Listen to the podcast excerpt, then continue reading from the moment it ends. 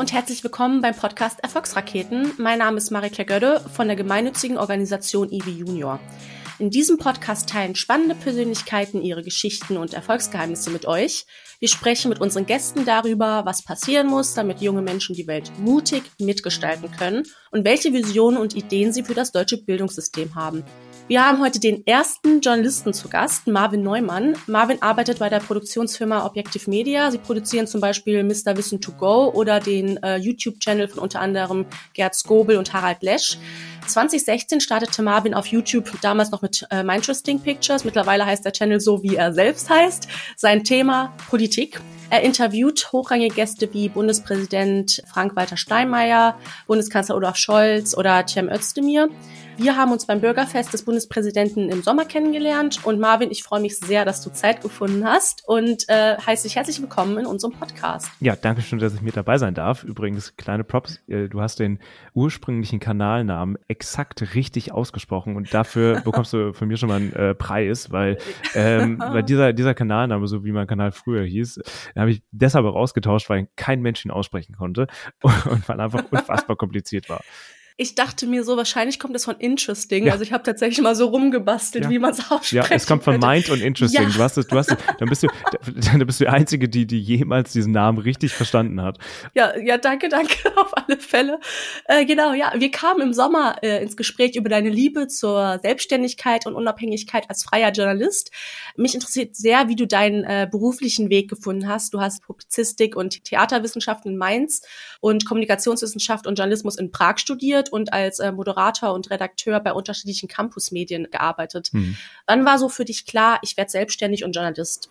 Das muss ich unterscheiden. Also selbstständig, das, ähm, so wie man es wahrscheinlich wirklich versteht, das bedeutet nur noch ein bisschen in Teilzeit arbeiten, beziehungsweise ähm, komplett selbstständig irgendwie arbeiten, das kam ehrlicherweise erst vor drei Jahren wirklich so auf mich zu. Also 2020, aber vor allem 2021 durch ein Förderprogramm von YouTube selbst, was Journalisten damals wahrnehmen konnten. Die Frage nach dem Journalismus ist aber eine etwas andere. Die kam im Studium durchaus, also ich glaube, die war schon so 2013, 2012. Wahrscheinlich war sie schon immer da, weil ich immer schon irgendwie im Radio mhm. arbeiten wollte ähm, und habe dann in meinem ersten Semester äh, damals auch noch in Mainz noch Publizistik, also Kommunikationswissenschaft gestudiert, zusammen mit Musikwissenschaft ursprünglich, weil ich dachte, mhm. ah, okay, Musikjournalismus, das ist das Ding. Also ich glaube. Witzig, ich wollte nämlich auch Musikjournalistin werden, habe dann im Radio Praktikum gemacht, vorher Unikurse ohne Ende ja. und dann festgestellt, verdammt, das ist doch nichts für mich. Ja, same, same. Ich habe nach dem ersten Semester dachte ich mir, nicht nach dem ersten Semester, ich dachte mir nach den ersten zwei Wochen Musikwissenschaft, mm, ist, nicht mein Ding. Also ich glaube, dieser Weg war schon immer deshalb vorbestimmt, dass es irgendwann in die politische Richtung ging, zumindest mal auf meinem Hauptkanal, inzwischen splittet sich das ja tatsächlich ein wenig auf. Ähm, mhm. Das war mehr aus der Not gedrungen, oder nicht aus der Not, aber aus dem Interesse gedrungen, dass ich, als ich meinen Kanal begonnen habe, damals ähm, so ein Misch gemacht habe aus so typischen, auf Englisch auch damals noch, aus typischen zehn deutsche Wörter, die super schwierig auszusprechen sind und gleichzeitig aber irgendwie so ein bisschen äh, gesellschaftlicher Content. Und das, mir war das Erste, was auch super wichtig ist, aber mir war es einfach zu lasch irgendwie und dann bin ich auf Politik umgeswitcht und bin dann irgendwann, irgendwann dabei geblieben. Und ja, also irgendwie so kam das. Das ist so, so ein Gemisch und ich weiß auch gar nicht, ja klar, irgendwo würde ich mich als Journalist bezeichnen, äh, aber irgendwie auch fast mehr als Redakteur als alles andere andere. Ich finde, ich weiß nicht, für mich sind Journalisten immer die krassen Investigativjournalisten und das, der bezeichne ich mich noch nicht oder zeichne ich mich generell nicht. Aber ja, klar, ich führe Interviews mit Politikern und äh, recherchiere. Also mhm. bottom line, wahrscheinlich bin ich Journalist. Ist auch immer eine, eine Frage, wie man sich selbst auch äh, da definiert. Ne? Ist auch meistens, ich finde es auch ganz seltsam manchmal, wenn ich sage, ich mache PR und ja. bin PR-Managerin. Ich, ich, ich glaube schon, äh, ja. ich glaube, Journalisten haben halt generell einen sehr hohen Anspruch an ihre Arbeit mhm. und sind extrem selbstkritisch mit sich selbst. Und ich kenne viele Kolleginnen und Kollegen, die sich so mit diesem Terminus Journalist mhm. echt schwer tun, weil, weil das, ich weiß nicht, wenn du dich Journalisten nennst, dann musst du auch wirklich was hinten dran stecken. So. Ja. Dann formulieren wir die Frage, was liebst du am Journalismus mal andersrum und dann formulieren wir die Frage mal so, was liebst du am Redakteur sein? Okay, also ich würde lügen, wenn ich nicht sagen würde, ich liebe es auch einfach vor der Kamera zu stehen. Also mhm. ähm, es war immer mein Wunsch oder Traum, irgendwas vor der Kamera zu machen, auch als Jugendlicher schon. Nur habe ich damals, glaube ich, nicht ganz verstanden, oder was nicht ganz verstanden, aber wusste nicht, dass da auch viel inhaltliche Arbeiten mit reinfließen mhm. muss, je nach Sendung oder je nachdem, was man so macht. Ja, aber das macht mir am meisten Spaß, vor der Kamera sein. Jetzt ist es natürlich mhm. die gesonderte Situation äh, bei YouTube. Klar, da, da habe ich mehr das Gefühl, dass da dieses vor der Kamera sein eher Mittel zum Zweck ist, weil im Endeffekt die Geschichte, die ich erzähle pro Video im Skript, äh, in der Skripterarbeitungsphase entsteht, also bei der Recherche mhm. entsteht. Also, dass das am Ende ein Video ist oder eine audiovisuelle Aufnahme ist, das ist dann echt eher Mittel zum Zweck für das eigentliche Thema. Äh, weswegen da dieses vor der Kamera gar nicht so präsent ist, ist auch mehr so, ich will nicht sagen Last, aber da muss man man dann mal fix machen und dann ist es mhm. auch schnell wieder vorbei. Das ist dann mehr so auf YouTube selbst so dieses Konstrukt aus allem. Also auch das Online-Stellen, das zu sehen, wie es online geht, dass Leute mhm. irgendwie online sind, äh, dass die Views irgendwie reinkommen, wenn es funktioniert. Genau. Aber so dieser ja. Misch aus, aus Vorderkamera sein und ja, diese Schnelllebigkeit in gewisser Weise auf YouTube auch. Und Gegenfrage, was magst du gar nicht? Gibt es da etwas? Ja, doch, doch, doch, auf jeden Fall. Manchmal zugegeben auch die Recherche. Vor allem dann, wenn, wenn ich einfach zu nichts komme. Oder ich meine, auf YouTube ist man sehr oft, sehr schnell, sehr viel in so einem, muss so ein, muss so ein Dreiklang finden aus, was interessiert mich, was interessiert die Audience und was, was ist vielleicht auch algorithmisch für die Plattform mhm. spannend. Ja. Und wenn ich da nicht den perfekten Dreh rausbekomme in einer Woche oder auch gerne mal für ein paar Wochen, das macht mich richtig fertig. Und da macht die Recherche halt auch überhaupt mhm. gar keinen Bock. Also ist nicht, ist da nicht so meins.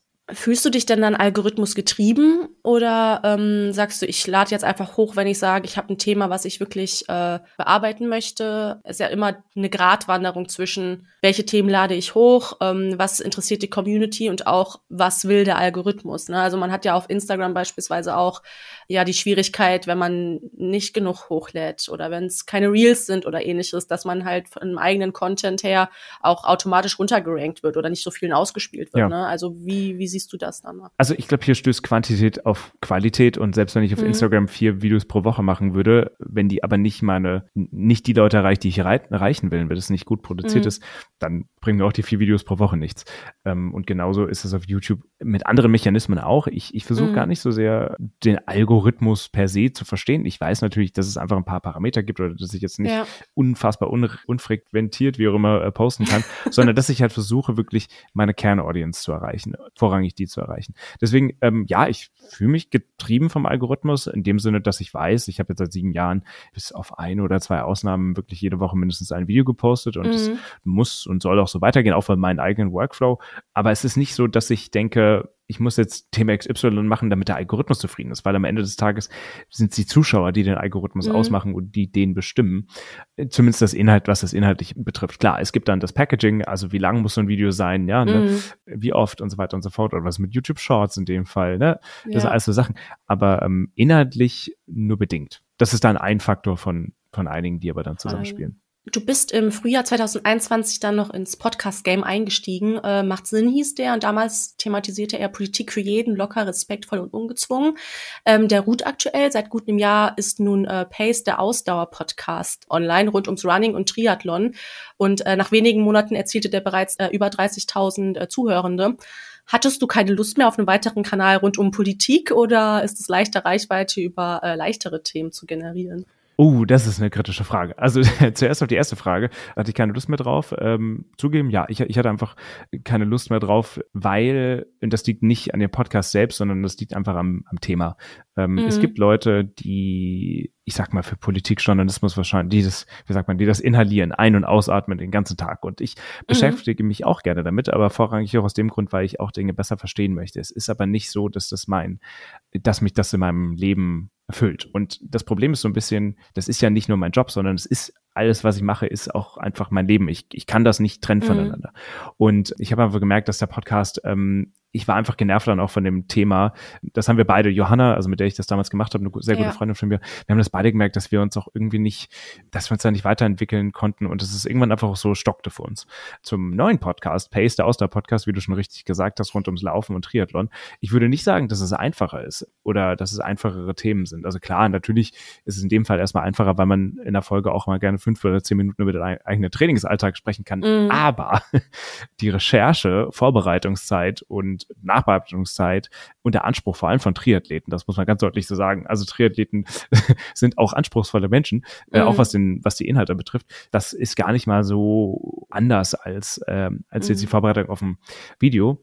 Das Einzige, was sich natürlich unterscheidet ist, und das, da musste ich mich auch selbst reinfinden, ist Sport. Und es ist Sportjournalismus mhm. und Sportjournalismus ist auch mal emotionaler. So. Und ähm, ich bin, was Emotionen betrifft, auf meinem Kanal ja richtig exkludiere das Jahr und äh, rede auch gar nicht über meine Erfahrung oder meine Sichtweisen. Und das war eine ganz besondere Herausforderung.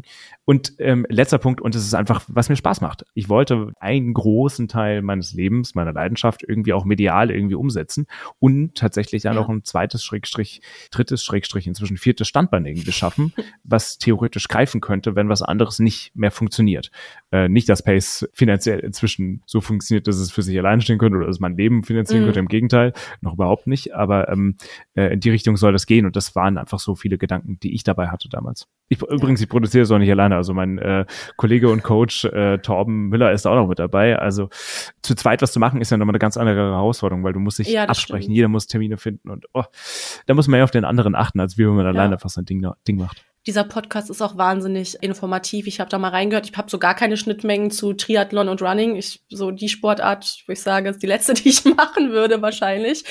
Aber das geht ja so tief in die Konkretisierungen von, von Fakten und äh, ja, wo ich erstaunt war, wie intensiv das Thema tatsächlich ja, ja. sein kann. Trainingsmethoden, ja. irgendwelche physiologischen Aspekte, ja.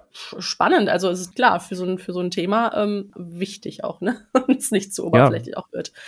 Genau, kurz mal zurück zu YouTube. In deiner äh, Kanalinfo schreibst du, ich bin Redakteur und Journalist und berichte über gesellschaftliche und politische Themen. Mhm. Mal aktuell, mal vergangenes, aber immer mit Respekt und Anstand. Der Drang nach Ausgewogenheit und Fairness ist ein wichtiger Bestandteil der Inhalte.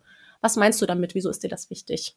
Es gibt auf YouTube, vor allem auch in YouTube Deutschland, nicht so unfassbar viele Politikkanäle, die mhm. ähm, journalistischer Natur sind und nicht Meinungskanäle oder Politik-Influencer oder rechte Bubble-Kanäle oder auch linke Bubble-Kanäle, wie auch immer. Es gibt da gar nicht so viele. Das kann man, boah, ich glaube sogar an zwei Händen abzählen. Und hinzu kommt dann auch noch, dass einige der anderen Kanäle auch öffentlich-rechtlich sind, was ich jetzt persönlich nicht schlimm finde. Im Gegenteil, also mhm. mein Chef ist ja auch Teil davon, äh, Mr. Wissen to go. Aber es gibt einfach nicht viele. Und ähm, mir ist es halt extrem wichtig, zumindest zu versuchen. Ich weiß, dass Objektivität und ein nicht zu erreichendes Konstrukt ist im Journalismus, aber trotzdem versuche ich dem irgendwie entgegenzustreben oder selbst wenn das nicht 100% möglich ist, zumindest so sachlich und respektvoll zu bleiben. Mhm. Ähm, also einfaches Beispiel, wenn ich Parteiprogrammvideos mache zu Wahlen oder Landtagswahlen, mhm. Bundestagswahlen, gibt es ganz oft Kommentare von Leuten, so im Sinne von, wow, also voll krass, dass du so ruhig bleiben kannst bei Partei XY und deren Forderungen. Mhm. Und ich denke so, ja, aber, also hört sich jetzt dumm an und vielleicht auch ein bisschen arrogant, ich weiß es nicht, aber irgendwann muss es ja machen. Irgendwann muss ja, muss ja versuchen, es nicht neutral, aber, aber, aber respektvoll, sachlich und ohne mhm. sich da groß drüber aufzuregen, zu erklären, über gewisse Dinge, äh, egal was es jetzt ist, damit die anderen sich, also dass die Zuschauenden sich eben eine eigene Meinung bilden können, so gut mhm. es geht.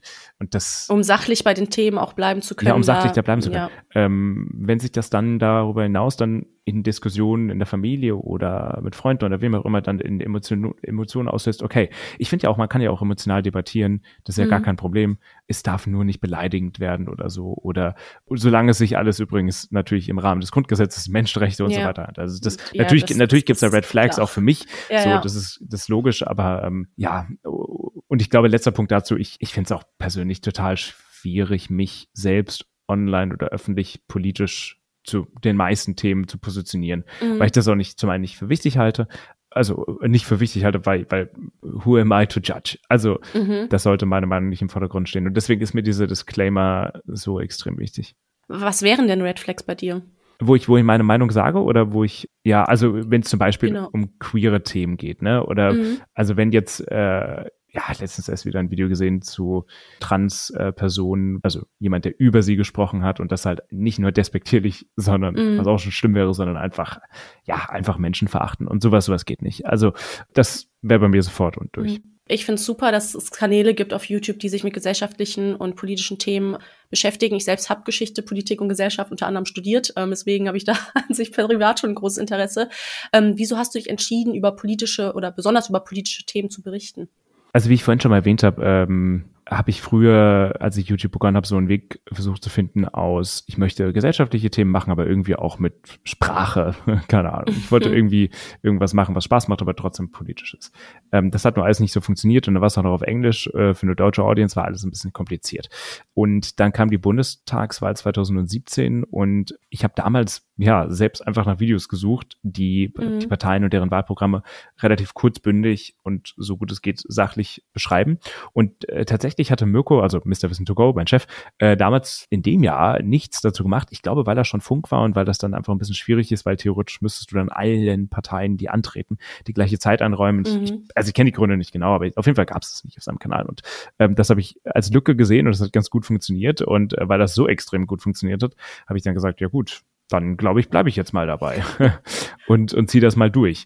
Ähm, das hat aber auch auf jeden Fall einige Zeit gedauert, bis das dann richtig funktioniert hat. Also während die diese Wahlprogrammvideos in 2017 war das, ähm, mein erfolgreichstes Video stammt immer noch aus der Zeit mit 300, nee, 400.000 Aufrufen und die anderen auch so 100, 200.000.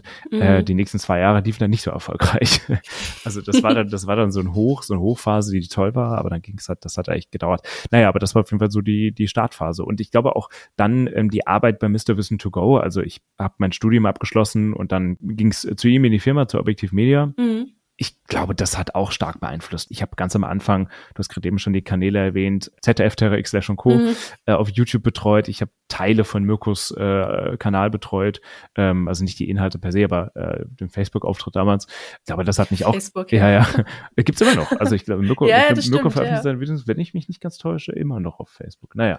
Ja, und das hat mich äh, durchaus beeinflusst und deswegen bin ich dann auch über die Jahre hinweg dabei geblieben. Und jetzt einen Kanal irgendwie umzuschmeißen zu irgendwas anderem, das macht auch nicht so viel Sinn. Also Mhm. Und es, es macht ja auch Spaß, nur es macht halt für mich persönlich nicht, ich könnte es nicht, äh, ich alleine zumindest nicht, äh, ja, nur den Kanal machen, deswegen ja. gibt es die anderen Sachen. Ähm, du sprichst Mr. Wissen to Go schon an. Inwiefern unterscheidet sich deine Arbeit bei Mr. Wissen to Go von deiner Arbeit für deine Kanäle? gar nicht.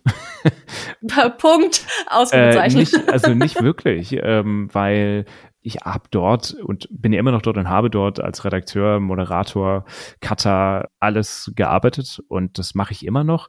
Ja, genau, das Skripto schreiben, das ist, das ist, also das ist eigentlich eins zu eins, was ich für meinen Kanal mache, bloß sind es halt jetzt meine eigenen mhm. oder meine, nicht nur den Kanal, sondern auch Podcast und noch Zusammenarbeit mit dem SWR und jetzt dann noch eine Moderation bei einer anderen SWR-Sendung. Das, das mhm. ist exakt das gleiche in Grün, bloß dass ich es halt selbstständig mache und mir meine Zeit ja. halt selbst einteilen kann, was aber nicht heißt, dass ich weniger arbeite. Tatsächlich arbeite ich das deutlich ist auch mehr. so ein Trugschluss häufig häufig, ja. ich arbeite, arbeite mehr. Allgemein kursiert die Ansicht, Politik wird eher für ältere Menschen gemacht und jüngere Menschen fühlen sich gegebenenfalls nicht abgeholt. Ähm, wenn wir uns jetzt mal die Wahlbeteiligung bei der letzten Bundestagswahl anschauen, verzeichnet zwar die äh, Altersgruppe 50 bis äh, 59 Jahre die größte Wahlbeteiligung. Die ähm, 21 bis 29-Jährigen haben allerdings den höchsten Anstieg an der Wahlbeteiligung, also mit 3,9 Prozentpunkten im Vergleich zur äh, 2017-Wahl. Was denkst du, wird Politik für ältere Menschen gemacht? Ja, Punkt. Also es kommt, es kommt auf die Parteien an. Ich finde es ja ganz spannend, wenn man sich auch anschaut, in Bayern und in Hessen waren jetzt zum, zur Aufnahme dieses Podcasts die, die letzten Landtagswahlen, vergangene Landtagswahlen. Äh, zum Beispiel die AfD ist ja auch in den beiden Land, äh, Bundesländern ja auch ziemlich äh, erstarkt nochmal. Mhm. Und ähm, wenn man sich dann doch mal anschaut, wer dann immer noch SPD und CDU wählt, das sind ganz stark immer noch die mhm. plus 50, plus 60-Jährigen also wenn, man, wenn man jetzt die Position einnehmen wollen würde, man ist gegen die AfD, könnte man fast sagen, okay, die sehr alten Menschen bei der CDU und SPD haben verhindert, dass die AfD sie noch überholt. Weil sich ja zeigt, dass junge Menschen extrem divers wählen. Also ja. ähm, sowohl für Grüne als auch für FDP auch, ja, auch für die AfD und äh, welche habe ich vergessen? Ja, auch die Linke. Klar, Politik, also zumindest mal, zumindest von CDU, CDU, CSU und SPD wird natürlich immer noch Politik für die älteren Menschen gemacht, weil das nach wie vor, das, was man schon seit 10, 15, 20 Jahren weiß, ja schon immer weiß, aber es mm. in den mhm. letzten 10, 15 Jahren doch deutlicher geworden ist, weil sich noch stärker herauskristallisiert hat, dass eben das die stärkste Zielgruppe ist und bleibt. Problem ist natürlich, das wissen die Parteien, denke ich, auch selbst und bekommen sie es irgendwie nicht so gut hin, dass sie trotzdem auf die jungen Leute abgreifen müssen, sonst haben sie natürlich in der Zukunft keine Chance. Was glaubst du, wie schaffst du es denn, junge Menschen für diese politischen Themen zu begeistern oder nahezubringen? Ich meine, du hast 80.000 Abos auf deinem YouTube-Channel, knapp 14 Millionen Aufrufe. Du machst ja scheinbar irgendetwas richtig. Ja, ist mal eine Frage, wie viel junge, also erstmal Definition für jungen Menschen. Ich glaube, alle Leute, die sich mit Politik beschäftigen wollen und irgendwo unter 35 sind, äh, sind, denke ich, noch irgendwie jung, was das Thema betrifft. Gerade dann, mhm. wenn es vielleicht sogar darum geht, dass man sich parteipolitisch engagiert. Da ist ja alles, was unter 50 ist, irgendwie jung gefühlt oder zumindest mal unter 40. Ähm, wie erreiche ich die? Also laut YouTube Analytics und Statistiken erreiche ich gar nicht so viele 13- bis 17-Jährige, also die, mhm. die jüngste Zielgruppe, die YouTube einem auswirft. Das ist oft dabei noch nicht mal einem Prozent, was aber auch sicherlich mitunter daran liegt, da sich viele Menschen auch einfach ein bisschen älter machen und dadurch die Zielgruppe gar nicht so stark ist. Ja. Die meisten Leute sind aber trotzdem, also ich, wenn, wenn man es dann doch mal zusammenrechnet, die 13- bis Mitte 30-Jährigen sind insgesamt 75 mhm. Prozent. Mhm. Also die Anfang 20-Jährigen äh, bis Mitte und dann bis Mitte 30, die teilen sich das größtenteils auf.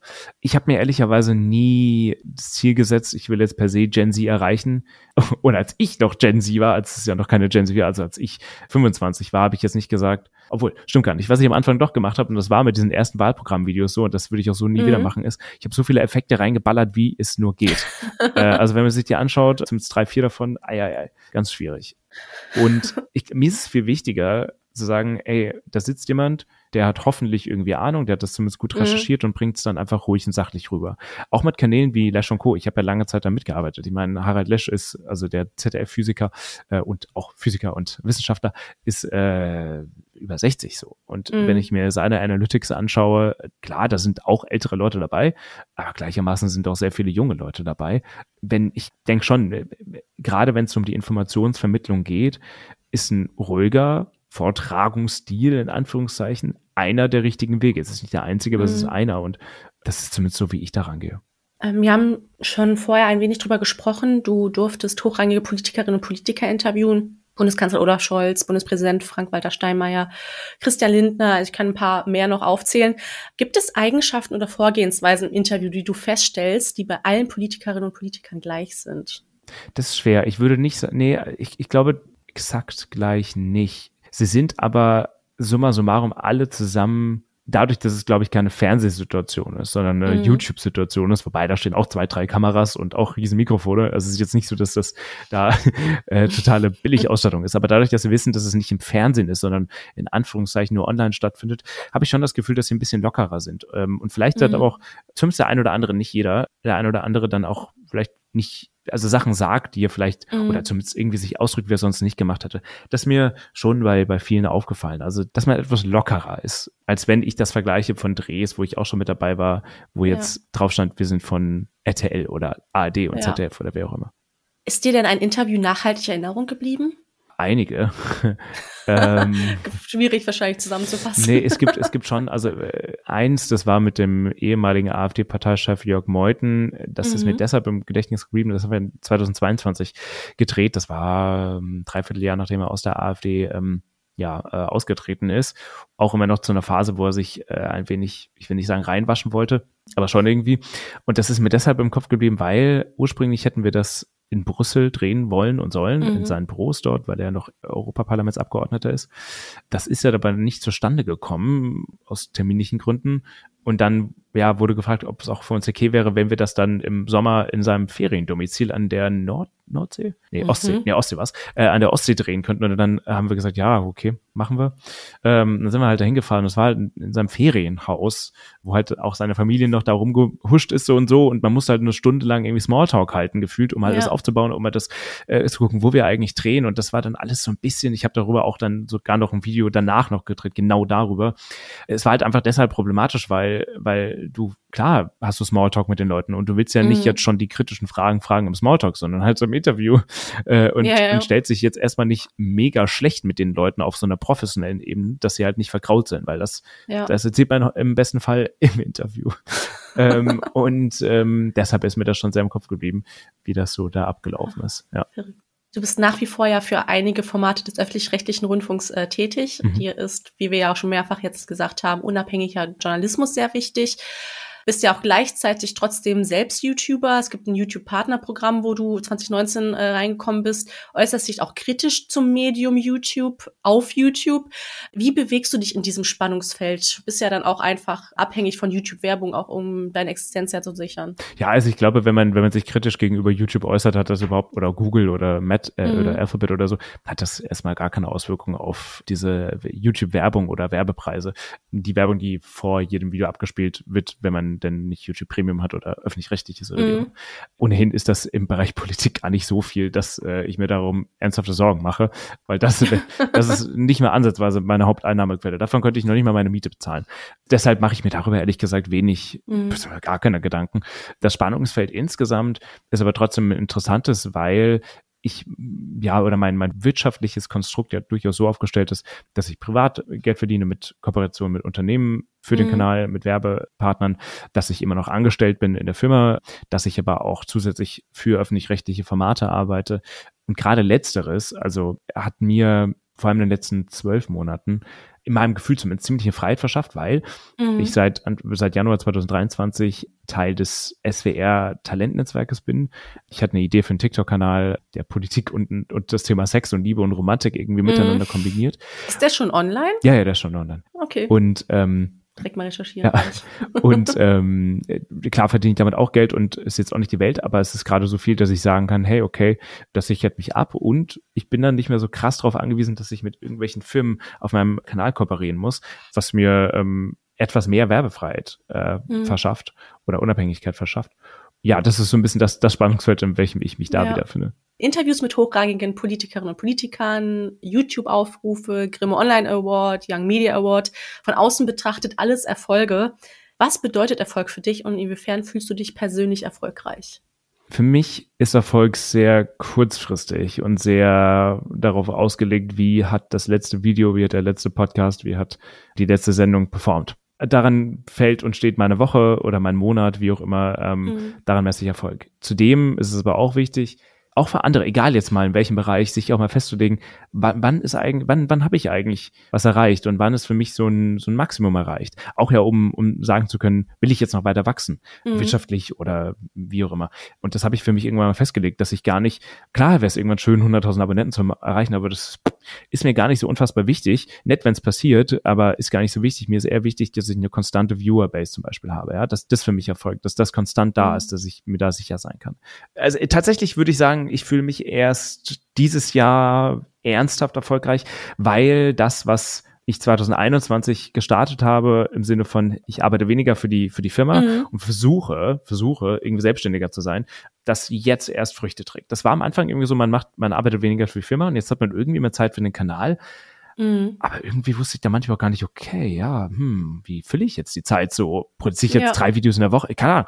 Es hat aber zu viel Akquise geführt, zu viel ähm, Anfragen geführt, zu viel, ja, auch irgendwie Druck zu wissen, okay, ich glaube, ich müsste mich jetzt, also jetzt muss ich mich mal selbst ins Zeug legen. Und mhm. das hat, glaube ich, echt wirklich so eineinhalb, zwei Jahre gedauert. Und jetzt, wo ich dann doch irgendwie selbstständig das SWR von meinem Mixtalk moderieren darf, das andere SWR-Projekt habe, mein Kanal habe, Pace, der jetzt nicht wirklich was geldmäßig was abwirft, großartig, aber der auch existiert. Also jetzt gerade sind so viele Sachen da, wo ich sagen kann, cool, ich glaube, ich bin jetzt halbwegs erfolgreich. Cool, kann man sagen, definitiv. Also, also erfolgreich, so wie ich es mir definiert habe, ne? Also für andere das, von außen. Das ist genau ja die Frage, ja. genau. Der Grundstein für politische Bildung wird oftmals in den Schulen gelegt. Jetzt haben wir politische Bildung oder Politik als in der Schule häufig in Kombination mit Wirtschaft oder Geschichte oder eher randständiges Fach. Wenn du etwas am deutschen Bildungssystem ändern könntest, Gäbe es da etwas? Ja, ist jetzt eine wirklich kleine Sache und es ist jetzt auch nicht per se auf Politik bezogen und es gibt es auch schon an einigen Schulen, aber wenn möglich zwei Lehrer oder Lehrerinnen pro Klasse. Ich habe war erst vergangene Woche in der Schule in Heidelberg, durfte dort auch im Rahmen des SWR Jugendmedientages zwei Seminare geben für zwei Klassen. Und dann habe mhm. ich mich danach noch mal mit einem Lehrer hingesetzt und mit ihm so drüber über den Lehralltag gesprochen. Und ich finde das ganz spannend, weil ich selbst auch mal in meiner Studienzeit äh, für so sieben Wochen in Italien Lehrer auf einmal war. Und dann ähm, ja auch gemerkt habe, wie schwierig das ist. Und er hat einfach so geschwärmt davon, wie viel Freiheit und wie viel mehr man vermitteln kann mit einer es hört sich jetzt so an, als ob das so einfach wäre, aber mit einer einzigen, einer weiteren Lehrperson ähm, mhm. im Raum. Und das würde ich verändern. Das ist ja egal, für welches Unterrichtsfach das jetzt ist. Ich glaube, das hätte sehr, sehr, sehr viele Benefits einen sehr, sehr großen Mehrwert. Vor allem ja, wenn, wenn Schulklassen immer weiter steigen. Das Problem ist, es gibt jetzt schon ja, Lehrermangel. Äh, ja, das ist dann ein, ein anderes Lehrer, ne? Thema. Aber, ich glaube, wir haben auch irgendwo eine Episode, wo sehr, sehr über Lehrermangel ja. auch gesprochen wird. Aber wenn ich könnte, zwei Lehrer pro Klasse. Äh, letzte Frage. Wenn du deinem jüngeren Ich einen einzigen Tipp geben könntest, welcher wäre das? Da kannst du ja aussuchen, hm. zu welchem Zeitpunkt du es benötigt hättest. ja, äh, das, ja, das ist ein guter, guter Hinweis, wann ich es benötigt hätte ist jetzt, äh, da könnte ich viele Punkte wählen, aber ich wähle mal einen aus, ähm, der vielleicht so ganz am Anfang einer wirtschaftlichen Selbstständigkeit stand. Das war, mhm. äh, ich glaube, 2019 oder 2020, wo man zum ersten Mal irgendwie Verbindungen hatte oder auf, zum ersten Mal verhandeln musste ähm, ja. über Preise und über den eigenen Wert der eigenen Arbeit, der eigenen Audience, der Reichweite, der Seriosität und so weiter und so fort. Und ich habe mich da sehr stark oder Wert geschlagen, was ich nicht hätte tun sollen. Äh, daraus lernt man, ich meine, vielleicht ist es eine Sache, die muss dann auch passieren, um genau dann drauf zurückzucken. Wäre auch irgendwie komisch, wenn es nicht so wäre. Aber ja, sich wirklich nicht unter Wert verkaufen, gegenüber wem auch immer und wirklich zu überlegen, nicht nur, was ist der zeitliche Aufwand, was ist an Technik da, sondern wirklich auch, was, was sind die soften Faktoren, die man natürlich nicht messen kann. Das und, jetzt mal spezifisch auf YouTube und kurz zu sprechen, Views sind immer das, worauf jeder guckt. Ist auch das, worauf ich am meisten gucke, gerade eben erwähnt, was definiere ich als Erfolg. Aber bei Pace zum Beispiel habe ich noch lange nicht so viele also ja, wir haben tatsächlich jetzt auch schon fast 100.000 Aufrufe, was mega geil ist, aber noch lange nicht so viel wie auf dem Kanal. Und trotzdem mhm. haben wir schon so viele Zuschriften bekommen von Leuten mit Kommentaren, die so gesagt haben, ey, ich habe oder hatte eine Essstörung und durch euren Podcast habe ich gemerkt, dass Sport nicht mhm. nur dazu da ist, um abzunehmen, sondern dass es einfach Spaß macht.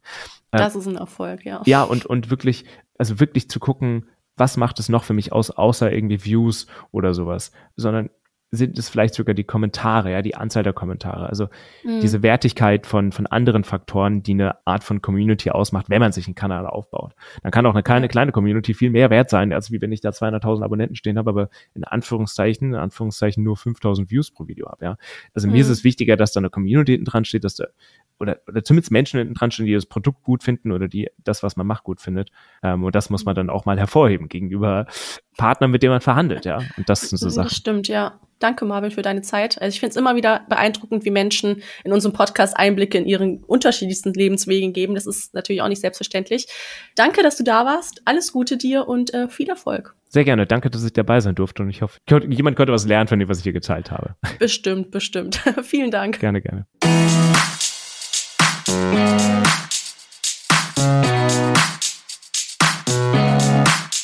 Das war der Erfolgsraketen-Podcast. Falls euch das Gespräch gefallen und inspiriert hat, freuen wir uns über eine positive Bewertung. Wenn ihr mehr über uns und unsere Projekte erfahren wollt, dann schaut doch mal auf Instagram, LinkedIn oder Twitter vorbei. Ihr könnt uns auch gerne abonnieren. Wir freuen uns über den Austausch. Bis zum nächsten Mal.